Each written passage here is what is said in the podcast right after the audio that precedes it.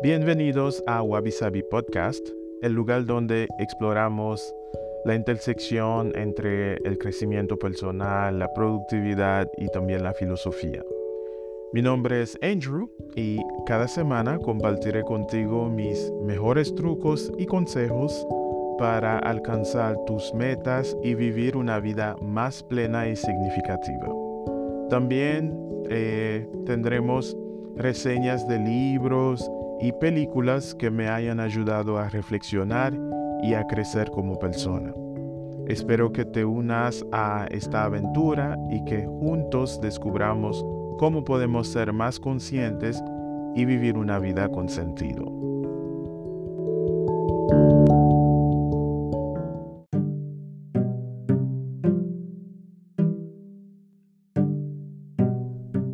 Este año fue un año increíble para mí en cuanto a la lectura.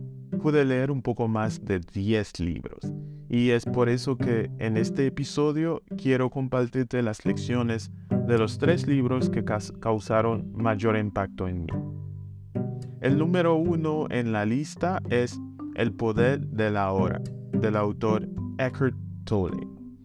Este libro nos habla sobre cómo vivir el momento presente y cómo usar este valioso recurso que es la atención plena para crear una vida mejor.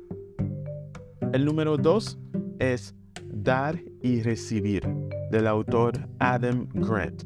En este libro, Adam explora cómo dar y recibir nos puede traer éxito tanto a nivel profesional como personal. Y finalmente el número 3 es El Almanaque de Naval Ravikant. Y este libro nos proporciona información poderosa sobre cómo conseguir la riqueza y también cómo ser feliz. Es una colección de la sabiduría y la experiencia de Naval de los últimos 10 años.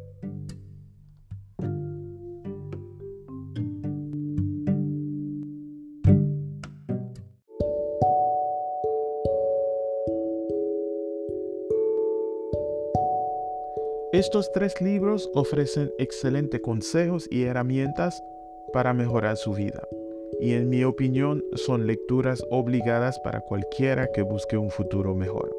Ahora te voy a hacer un pequeño resumen de cada uno de estos libros y también te voy a compartir las lecciones que aprendí de cada una. Así que no te vayas.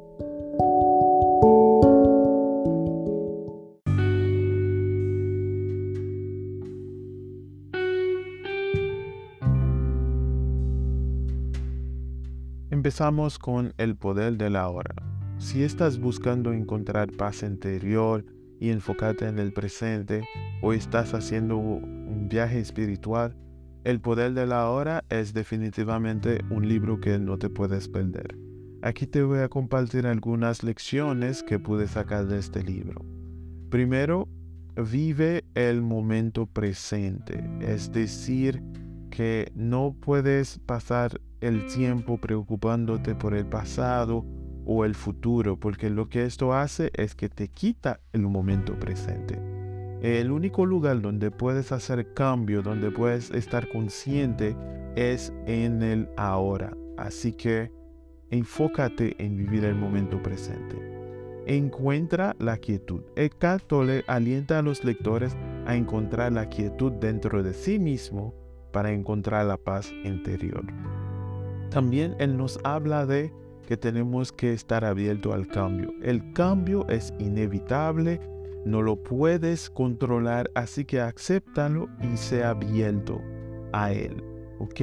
Lo que puedes hacer es adaptarte, puedes usar herramientas que ya tienes en tu vida para poder eh, lidiar con el cambio o con lo que está pasando en, en la vida, pero controlar todos los eventos de tu vida es, es imposible. Para mí esto fue muy revelador, esto me ayudó muchísimo a soltar ciertas cosas porque nos habla de estar presente, pero eso no significa necesariamente que el presente va a ser algo color de rosa, porque muchas veces lo que te, nos toca vivir en el momento es algo doloroso. Entonces, él nos habla de que hay una diferencia entre el sufrimiento y el dolor. El dolor es algo que no podemos evitar, es algo que puede pasar en la vida, no siempre tenemos control sobre eso, pero podemos evitar el sufrimiento. El sufrimiento está en tus manos. El sufrimiento es algo que está en tu cabeza, tú puedes cambiar eso.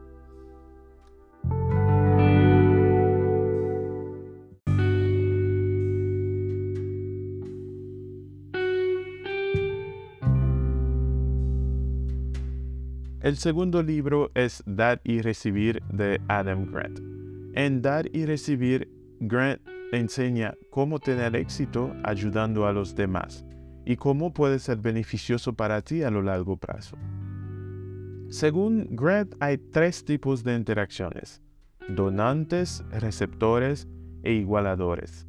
Los dadores o donantes son aquellas personas que buscan ayudar a los demás sin esperar nada a cambio. Los tomadores toman de los demás sin dar nada a cambio y los igualadores intentan equilibrar el dar y el recibir entre sí. Que Grant explica que los donantes tienen más éxito que los tomadores y los igualadores, porque es más probable que construyan relaciones sólidas con las personas que pueden conducir a mayores oportunidades. También es más probable que los donantes tengan una mejor comprensión de sus propias fortalezas y debilidades, lo que puede ayudarlos a tener más éxito.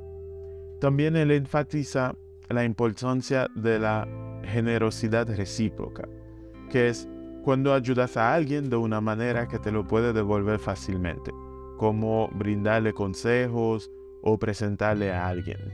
Esto ayuda a generar confianza y puede conducir a más oportunidades.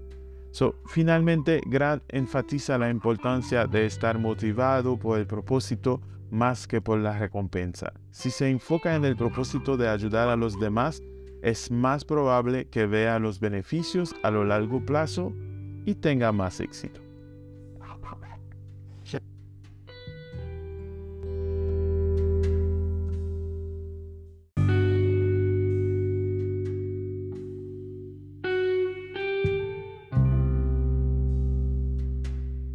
El tercer libro es el almanaque de Naval Ravikant.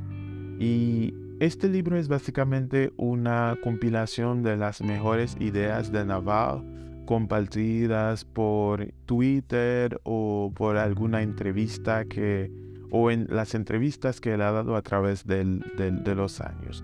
Eh, Naval es básicamente un hombre de negocio bastante exitoso y también es un filósofo. Entonces el libro explora eh, sus dos temas principales, la riqueza y la felicidad. La sabiduría de Naval se destila en fragmentos a lo largo del libro, es decir, que no tienes que, leer este libro eh, de manera lineal, puedes entrar en cualquier capítulo y vas a encontrar eh, una lección o una sabiduría acerca de esos dos temas y él enfatiza mucho la importancia de tomar las decisiones correctas y es algo que tú vas a adquirir a través del tiempo. Con experiencia vas a adquirir lo que, él llama juicio y ese juicio em, es algo muy valioso porque ya no se trata de, trabajar por, muchas horas, se trata de usar tu juicio para poder ganar dinero. Es, muy, muy interesante esa idea.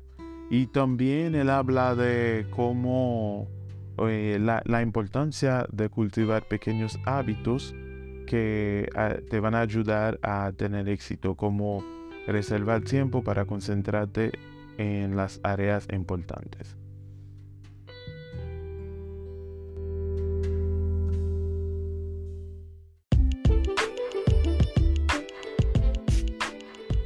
Gracias por escuchar Wabi Sabi Podcast. Espero que hayas disfrutado este episodio, que hayas aprendido algo nuevo y que consideres la posibilidad de leer estos títulos.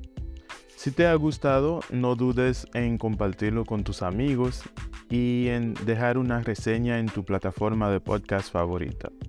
Me encantaría saber qué piensas y cuáles son tus temas favoritos para futuros episodios. Nos vemos en el próximo episodio de Wabi Sabi Podcast. Hasta entonces, cuídate y sigue creciendo.